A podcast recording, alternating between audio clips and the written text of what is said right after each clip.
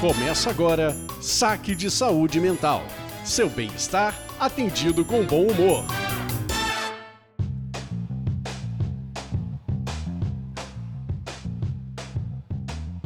Olá, você está no Saque de Saúde Mental, o seu podcast pecaminoso de tão bom. Eu sou a Bianca Dalmaso. E eu sou a Lisandra Brandani, depois desse longo e tenebroso inverno. Sem episódio na última quinzena. Olha aí, a Bianca tossindo. Pode pôr a tosse dela, produtor, que a gente nem se recuperou direito ainda. E a gente falou que bem que o último episódio podia ter sido da preguiça, mas não foi, porque a gente tá doente de fato. Né? Mas podia ter sido. Mas podia ter sido. e é isso, mas hoje. Vamos falar de inveja. Lembrando de vocês seguirem a gente lá no Instagram, arroba Saúde Mental. Lembrando que saúde é sem acento, para vocês deixarem seus comentários, seus pedidos, suas reclamações. Mas hoje a gente vai falar de inveja. Quem nunca, né?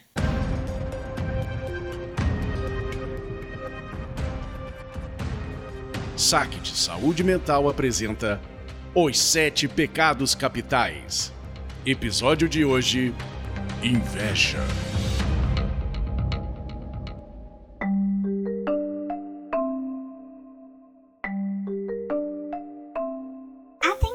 Os casos que serão apresentados nesta série foram elaborados em uma inteligência artificial a pedido das nossas atendentes. Qualquer semelhança com a realidade é de verdade mera coincidência. Né? Então, a gente criou o nosso caso clínico hoje lá na inteligência artificial e aí a gente vai fingir que é um caso que a Bianca atende e conta pra gente. Então, Bianca, quem que você tá atendendo? Quem é o invejoso ou a invejosa de plantão da vez? Eu tenho atendido há pouco tempo o Lucas, que é um cara solteiro de 30 e poucos anos, gerente de vendas, e ele é um caso interessante, intrigante, porque eu acho ele um caso, não sei, eu tenho muita identificação com o Lucas. O Lucas vem de uma criação com irmãos, com os amigos muito próximos. Ele é muito amigo. Ele tem um melhor amigo desde a adolescência, de estudar no mesmo colégio, porque moram mais ou menos no mesmo bairro. Aquela coisa meio que de interior que acontece Sei. em São Paulo. E eles cresceram muito juntos, o Lucas e o Matheus. Fizeram a mesma faculdade de ADM, mas seguiram caminhos diferentes, mas meio que parecidos. Então o Matheus também trabalha com vendas. E começou de uns tempos pra cá, Matheus começou a deslanchar, tanto na vida financeira, na vida do trabalho, quanto na vida amorosa. E aí Matheus conheceu um cara e eles estão num relacionamento super incrível juntos. Eles se conheceram numa saída com o Lucas. E papo vai, papo vem. Matheus agora casou na balada. E isso tem gerado no Lucas Casou na balada? aquele famoso conheceu na balada, começou a sair frequentemente. Ah, eu não conhecia esse termo. Mentira. Não. E aí o Lucas começou a, a sentir um pouco de inveja do Matheus, do, ver o Matheus crescer profissionalmente e ele conhecer alguém que é parceiro, que tá junto, que gosta das mesmas coisas, que incentiva o Matheus e que faz o Lucas olhar pra vida dele e falar que ele queria viver o que o Matheus tá vivendo. E isso tem sido muito difícil pro Lucas, porque pro Lucas admitir isso tem sido um processo muito sofrido. Porque ao mesmo tempo que ele é muito amigo e ele adora o Matheus, ele gostaria muito que o Matheus não tivesse vivendo isso pra ele poder viver isso no lugar.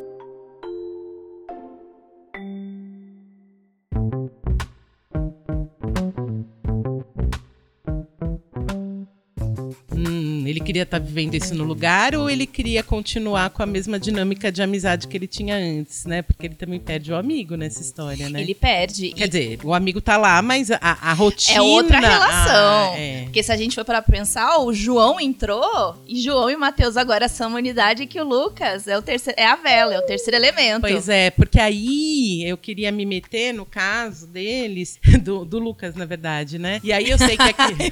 no caso deles, do Matheus. do João, não. Não. E aí, assim, eu sei que nessa série dos Sete Pecados Capitais a gente não tem saque indica, mas a gente sempre indica alguma coisa. E aí me traz à tona a série que eu tô assistindo atualmente, que veio de- do livro. Eu assisti o livro, eu, eu li o primeiro livro, são quatro, de uma autora chamada Hele- Helena Ferrante, uma autora. Famosíssima. Uma, uma autora italiana, a gente não sabe se é uma autora ou um autor, porque é um pseudônimo e desde nunca ela não quer dizer quem ela é, né? Então não sabemos, talvez seja um rapaz. E aí eu li o primeiro livro e fui assistir a primeira temporada da Amiga Genial. Amiga Genial é baseada da, nesse É, livro? o primeiro livro chama. O primeiro livro dos quatro chama Amiga Genial. Que tá ali na HBO, super premiadíssima também, uma série maravilhosa a série. Mas é interessante porque tem muito a ver com o caso dos dois. Se eu falar que a série se baseia da amizade da Lenu e da Lila como uma relação de inveja, eu estaria simplificando muito uma complexidade que essas personagens têm. Mas elas são duas amigas na Itália pós-guerra, né, Segunda Guerra Mundial, em Nápoles, e li- os livros acho eu que vem até os dias atuais. Então vai acompanhar a história dessas duas amigas. Mas o que tá me pegando nessa primeira temporada é exatamente isso que vem acontecendo no seu paciente, porque as duas elas têm uma rivalidade, tem muito afeto naquela amizade, é uma Mas relação acaba tendo uma rivalidade do queria estar nessa outra posição. É isso. Então, assim, quando uma delas começa a namorar, a outra arruma um namorado bem antes, de quando ela vê que a outra vai começar a namorar. Por quê? Porque ela não quer ser sempre a última a viver as coisas que a Lila tá vivendo. Mas, por sua vez, a Lila que tá em desvantagem o tempo inteiro porque ela não teve oportunidade de estudar ela, e tudo que a Lenu pôde fazer. E a série, assim, ela é, ela é maravilhosa, assim, olhando essa complexidade dessa relação. E eu acho que cabe muito nesse tema da inveja. E eu indico muito, é muito bonita, assim, em vários aspectos. O livro é maravilhoso e é a melhor, uma das melhores adaptações que eu já vi. Quando você vê a série, você acha que tá lendo o livro, você repete falas durante a série de tão fiel que é. Então, tem muito a ver com o caso dos dois aí, do, do seu paciente em relação ao amigo dele. E eu acho que vai pra esse lugar pra gente começar a tirar esse mito, essa lenda que tem, que fala que tem inveja boa e inveja ruim, e a gente começar a falar de inveja como um sentimento que não é nem bom nem ruim, só é. Então, não sei. Antes ainda de falar de inveja boa e inveja ruim, vamos combinar aqui, sempre é bom falar, que, gente, chegou, parou de usar o termo inveja branca. Não, Essa foi a primeira observação que eu fiz aqui, Então, né? se você usa este termo, volte vários capítulos do saque lá no segundo episódio, em que se a branquitude é a doença, a negritude é a cura. Eu acho que você precisa voltar para esse episódio e prestar muita atenção nesse letramento racial. Porque a gente vai associar que inveja branca é a inveja do bem.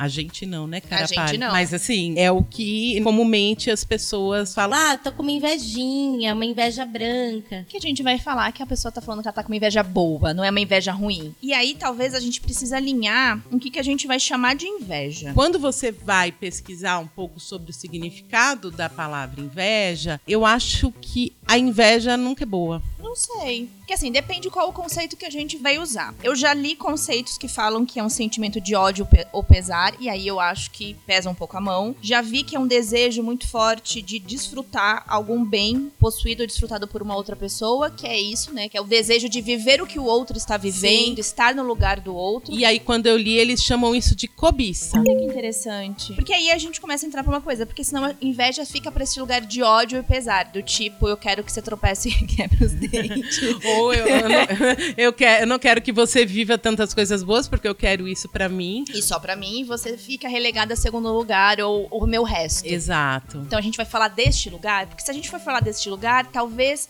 o Lucas não seja esse caso. Não seja inveja. Não seja inveja. Porque ele não quer que, que o Matheus seja infeliz. Ele só talvez queira viver o que o Matheus, vi- o Matheus está vivendo. Ou a gente pode pensar que talvez seja um caso de ciúme, que é um outro sentimento que a gente já quis falar aqui no saque. Sim. E aí não tem nada a ver com inveja. Talvez tenha a ver com essa questão de que ele tá perdendo um amigo dele. E aí, com isso, ele não quer que essa relação dê certo. Ele não quer que as coisas mudem. Porque sim, quando a gente fala nesse termo inveja do bem, eu talvez entenderia mesmo por esse termo cobiça. E é uma coisa que, se a gente pensar, a gente usa muito em clínica. Por exemplo, eu tenho um paciente que tem dificuldade de dizer não, tô inventando aqui, tá? Tá. De dizer não pra chefe. Então ele acaba cedendo, ele se sobrecarrega. E aí eu viro em sessão e falo: Quem é uma pessoa no trabalho que se admira, que sabe falar não como ninguém pra chefe, que consegue pôr limite? Ah, é a fulaninha de tal. Gostaria de ser como ela, tem inveja dela. É isso. Então me diga como a fulaninha tal se comporte. Vamos observar o comportamento da fulaninha. Se funciona, então a gente vai treinar esse repertório com você. E quando ele começa a observar a fulaninha, ele consegue descrever como ela se comporta. E aí a gente usa muito isso em terapia comportamental, que Sim. é ter modelos. E ter modelos é essencial pra gente desenvolver certas habilidades. E até pra gente entender, porque quando, por exemplo, o Lucas talvez me fale dessa inveja que ele tem no Matheus, ele tá me falando de uma coisa que o Matheus consegue fazer, ou ter uma desenvoltura pra fazer, que ele tem uma dificuldade. Então, assim, quando ele fala desse relacionamento do Matheus, o quanto ele tem inveja, ele tá me dizendo e me trazendo o quanto pra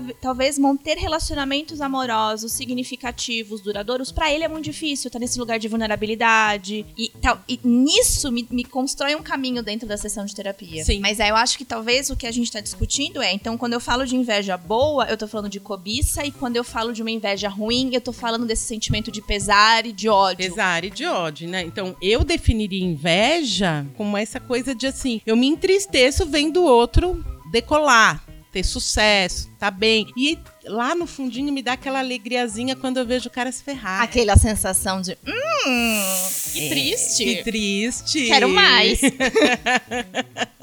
e que talvez, né, de todos os pecados capitais, se a gente for por esse caminho, eu diria que é o, o que tem mais uma questão de um julgamento moral meu. De falar todos os outros, Hum. né? Luxúria, gula, preguiça. Tem um lado bom da preguiça, tem um lado bom da gula, tem um lado bom de todos. Esse aí eu não sei se eu consigo ver um lado bom. Eu não sei. Eu não sei se ele é bom ou não, mas como terapeuta, ou às vezes como cliente de terapeutas, talvez sinalize o que me falta, o que pra mim é importante e eu não tenho. Sim. Talvez me ajude pro autoconhecimento. Ele, ele não seja positivo porque sentir isso não é bom, mas ele seja positivo porque ele, ele traz uma nitidez do que talvez pra mim é importante e eu não tô tendo acesso ou eu tô tendo dificuldade de ter acesso. Talvez ele, ele torna nítido um pouco do autoconhecimento. Com certeza, porque é isso. Eu acho que quando você diz, né, da inveja boa e da inveja má, eu sei o que você tá querendo dizer, eu sei onde você tá querendo chegar. Que todo mundo sente, eu sinto, você sente, todos nós sentimos, então as pessoas não têm que sofrer por sentir, porque É natural sentir, eu acho que é natural sentir. é humano. Mas, ao mesmo tempo, eu acho que tem tantos recortes culturais. Porque quando eu tava assistindo a série Amiga Genial, eu tava conversando sobre isso. Eu acho que tem um recorte aí, a gente precisa pensar em alguns recortes de gênero. Óbvio que inveja é sentido por homens, por mulheres, por todas as pessoas, né? Mas nós mulheres, e aí a série me mostrou isso muito, a gente é levada a rivalizar e a competir com outras mulheres desde pequenininha. Acho que a competição do homem é quem gospe mais longe, quem tem, né, o é de menino. competência. É de competência, mas nós mulheres, a gente meio que é levada na nossa criação a estar competindo com as outras mulheres. É muito difícil a gente virar a chave, desenvolver um pensamento de sororidade, se alegrar por outras mulheres se dando muito bem, né? A ponto de muita gente dizer, e acontece isso na série, ela tá se dando bem, É porque ela fez um lá no cara que ela tá saindo. É uma desvalorização da mulher que vence, da mulher que cresce. E aí, quando a, a inveja chega nesse recorte de gênero e cultural, eu acho muito sério. Porque a gente fortalece alguns padrões muito perigosos de machismos e de outras questões aí que dificultam a vida da gente. É, a gente vai, vai fazendo um recorte de machismo, de racismo. Eu não sei se é isso, mas me parece que na nossa cultura, e é um recorte muito da nossa cultura, e no tempo que a gente tá vivendo, tá tendo espaço para as mulheres ocuparem lugares. Mas a gente meio que tem cotas. É isso, você pode ter acesso, mas não é para todas. E aí começa a- as rivalidades, porque se só tem vaga para uma, eu quero essa vaga. E eu acho que vem muito da cultura e da sociedade que a gente vive, no sentido de que aí você podia ficar feliz porque a Lisandra conseguiu a vaga. Mas a gente é criada numa coisa que eu também queria. E aí, na vez de eu lutar contra o sistema, contra as outras coisas, eu vou lutar contra a Lisandra. Eu vou rivalizar com a mulher. É isso. Quando o meu marido me trai, eu fico puta, triste com o marido, mas na verdade eu tenho ódio Da amante. da amante.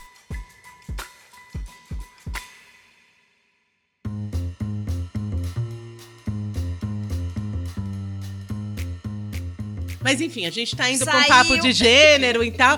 Mas o que eu acho da inveja, como qualquer outro sentimento, e a gente já falou isso em vários episódios, é normal sentir raiva, é normal sentir inveja, é normal sentir. É normal sentir luxúria, é normal sentir orgulho, soberba. Eu acho que Mas quando eu uso isso pra diminuir, pra dificultar o desenvolvimento de alguém, eu crio picuinha, intrigas, eu, eu, eu diminuo o sucesso das pessoas. Aí eu acho que é, é quando o seu sentimento vira um comportamento. E é isso, a gente pensa e a gente sente coisas e normal, todo mundo sente e pensa coisas. É o que você faz com o que você pensa, o que você sente. Exato. Porque, de verdade, eu acho que inveja sempre existiu, mas hoje em dia, com as redes sociais, e a gente também já falou muito disso aqui, mas com as redes sociais é impossível não sentir inveja. Não achar que a grama do vizinho é mais verde, que ele consegue as coisas muito mais fáceis que você.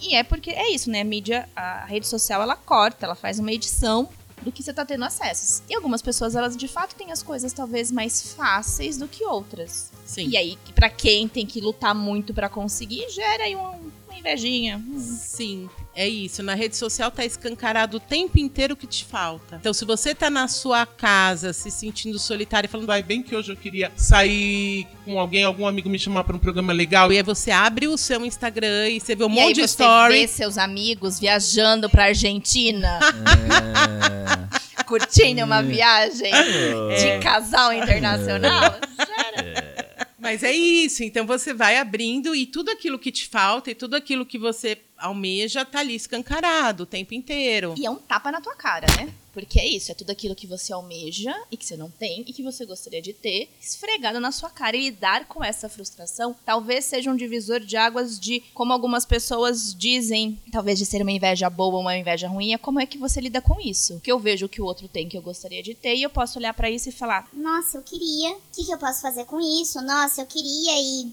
é a vida. ou eu posso olhar e falar que Queria, então eu vou destruir o outro, porque se eu não tenho, ele também não vai ter. Sim. Eu tava, eu tava, olha que interessante, eu tava lendo algumas coisas para gravar o podcast hoje e eu vi uma coisa muito interessante. A gente só sente inveja das pessoas que são iguais ou que estão próximas a gente. Você dificilmente vai sentir aquela inveja sentida no coração. Nossa, o Bill Gates tem uma ilha, não sei aonde. Meu Deus, que inveja do Bill Gates. mas é porque a gente não tem a dimensão desse dinheiro. Não, não, é porque a gente inveja as pessoas que, em tese, teriam as mesmas possibilidades que a gente, que teriam, em tese, todos os mesmos recursos que a gente. Como assim ele consegue e eu não? Né? Por que, que ele está vivendo isso e eu não? Então tem muito a ver com esse senso de proximidade. A gente não tem inveja dos personagens históricos. Ah, eu morro de inveja da Cleópatra que recebia uvas na boca. você Entende? Você não sente, né? A gen- e tem até um certo fetiche, quem é da minha geração, de ler revista Caras e ver o luxo dos famosos, né? na Ilha de Caras. E assim, tá tudo bem. Mas a inveja tá na amiguinha, né? Na amiguinha que trabalha com você, que é tua vizinha, que. que chegou num carro novo, que veio com a roupa XYZ, PT, não sei das quantas. Pega muito mais. E aí, eu achei, não vou dizer a procedência do site. Não, não diga, por favor. Tem um site de um instituto brasileiro aí, não fui eu que criei, que ele fala quais são os nove sinais de inveja. Como você identificar se você sente inveja? Todo sente, mano. Primeiro ponto, você demonstra incômodo com o sucesso alheio. Segundo ponto, você parece estar o tempo todo em uma competição. E é tenso, né? Terceiro ponto, você imita ações das outras pessoas. Gente, por que, que imitar ações das outras pessoas foi considerado uma coisa ruim? Não é uma coisa ruim imitações das outras pessoas. Somos seres gregários, somos seres sociais. A gente se constrói socialmente, né? Tem até um termo dentro da psicologia voltado da aprendizagem, que é a aprendizagem pela observação do outro. Eu não Exato. preciso colocar o dedo na tomada pra saber que dá choque. Eu posso ver o coleguinha fazer isso e falar, Olha, dá choque. Mas enfim, este, este E, instituto... e olha que interessante, né? E é por isso que hoje em dia a gente fala tanto em representatividade. Por que, que é importante ter a pequena sereia negra? Por que, que é tão importante ter pessoas da comunidade LGBTQIA? em cargos de sucesso. Por que, que é importante mulher? É isso, porque você dá para uma criança, por exemplo, negra, a possibilidade de se sentir e querer ser uma princesa. Então, assim, você precisa de modelo. E, e hoje a gente fala muito de representatividade por isso, não é uma questão de lacração. Não, e não é questão de você imitar o comportamento do outro te torna talvez falso, ou a gente aprende. pouco autêntico, imi... Ai, né? imitão, como eu dizia quando era criança. Seu imitão. Quarto ponto, faz comentários negativos sobre terceiros com frequência. Ai, Deus. O positivo. Isso é um fofoqueiro. Eu quero muito fazer um episódio sobre fofoca. Acho que fofoca tem uma função social maravilhosa. Não vou falar, vou guardar pra fofoca, mas eu tenho um dado pseudocientífico sobre fofoca. Fofoca, adoramos. Aliás, esse teu site é pseudocientífico, por isso que a gente não citou, viu, gente? É.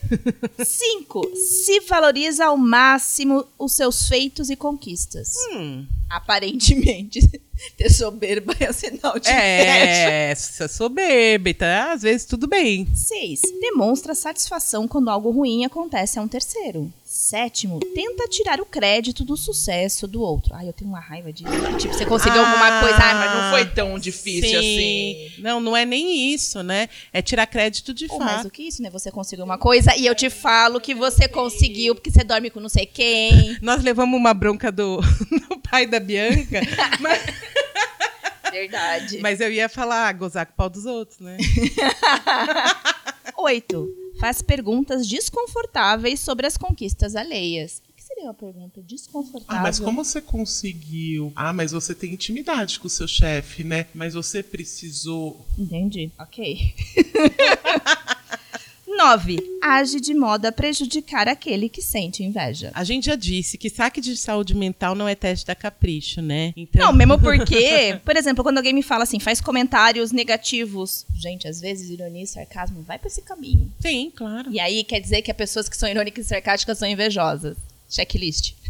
Não necessariamente. Não necessariamente. Não necessariamente. Então, cuidado quando vocês procuram sinais de inveja na internet, que vocês podem cair em sites Como esse. como este, em que tem um checklist de comportamentos que a gente muitas vezes tem e que não necessariamente nos Aham. torna invejosos, mas se te torna invejoso, neste momento você ficou incomodadíssimo, psicoterapia, né? Terapia. Exato. É porque, assim, se a gente pensar de novo em alguns pecados capitais, preguiça. Você que vai procrastinar o relatório que você tem que entregar, é você que vai deixar de fazer um programa legal porque você quis ficar morgando na cama. Gula, se você comer demais, provavelmente você é que vai se sentir culpado ou vai ficar com, né, com o bucho cheio e querer, sei lá, né, jogar tudo goela abaixo na privada. Luxúria, se você não se cuidar, não tomar preservativo, nananana, né? Mas eu acho que a inveja. Ela, ela- invade o outro, ela né? invade muito o outro. Acho que a soberba pode invadir, enfim, mas ela invade muito o outro. E aí a gente está falando de questões de relacionamento. Porque geralmente os pecados capitais têm a ver com os prazeres, né? Com coisas que nos saciam e que às vezes a gente usa mais do que deveria, né? É, porque a gente vai falar no próximo episódio de gula, né? Comer é bom, mas né, tem um limite, Tem um né? tanto que pode. Agora, eu acho que a questão da inveja é que ela afeta muito o outro. Claro que corrói muitas vezes a pessoa que sente inveja. Se ela não é um psicopata, É, se, se ela minimamente tem uma sensação de certo e errado, tem um comportamento ético e moral aí preservado, ela vai se sentir muito culpada por sentir inveja do outro. e fora esse sentimento, eu sou um fracasso, eu não consigo nada, olha como todo mundo consegue. Eu tô-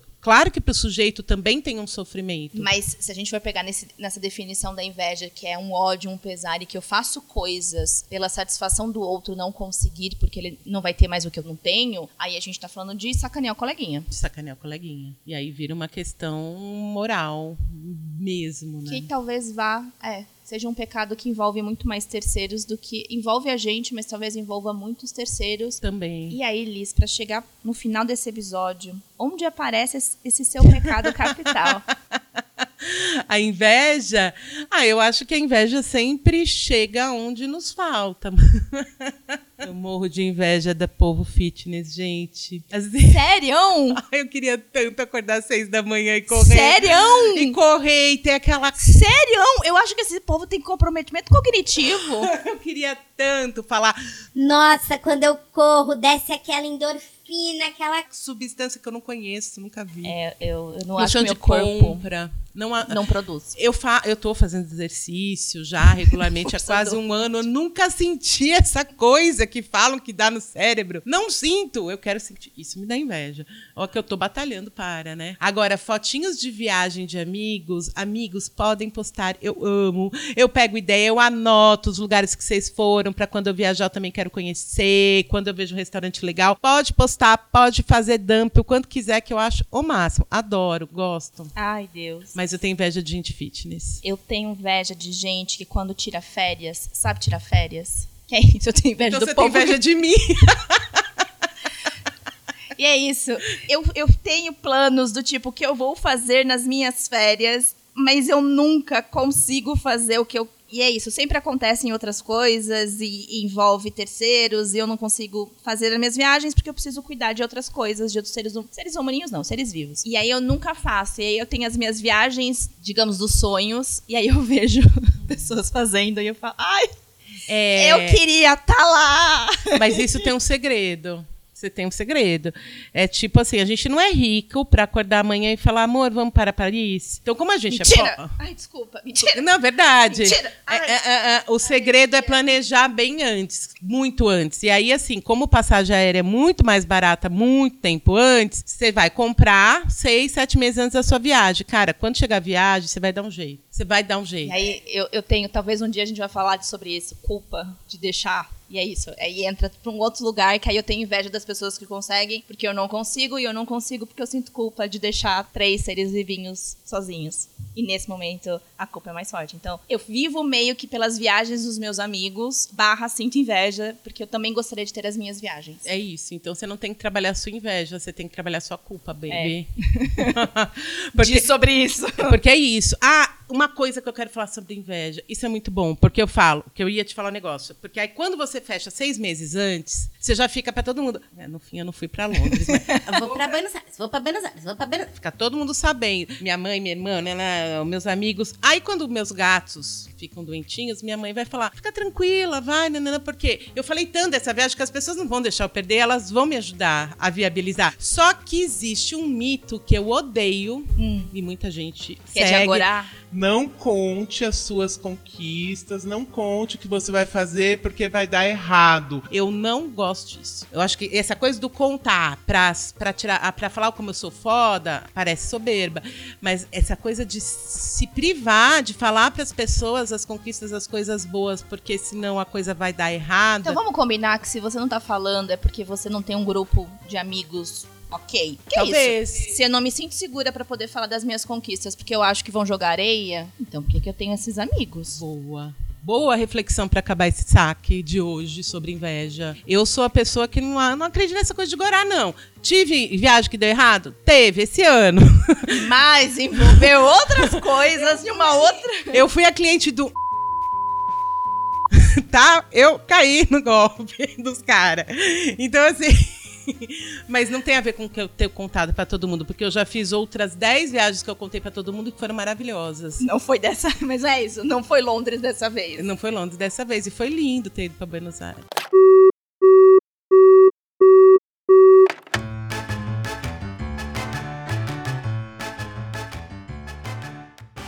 Chegamos ao final desse podcast. Lembra lá de seguir a gente, deixar seu like, sua curtida, comentar nas plataformas em que você escuta a gente. E voltamos no próximo episódio falando sobre Bula. Nossa, me identifico muito. Beijo, gente. Tchau.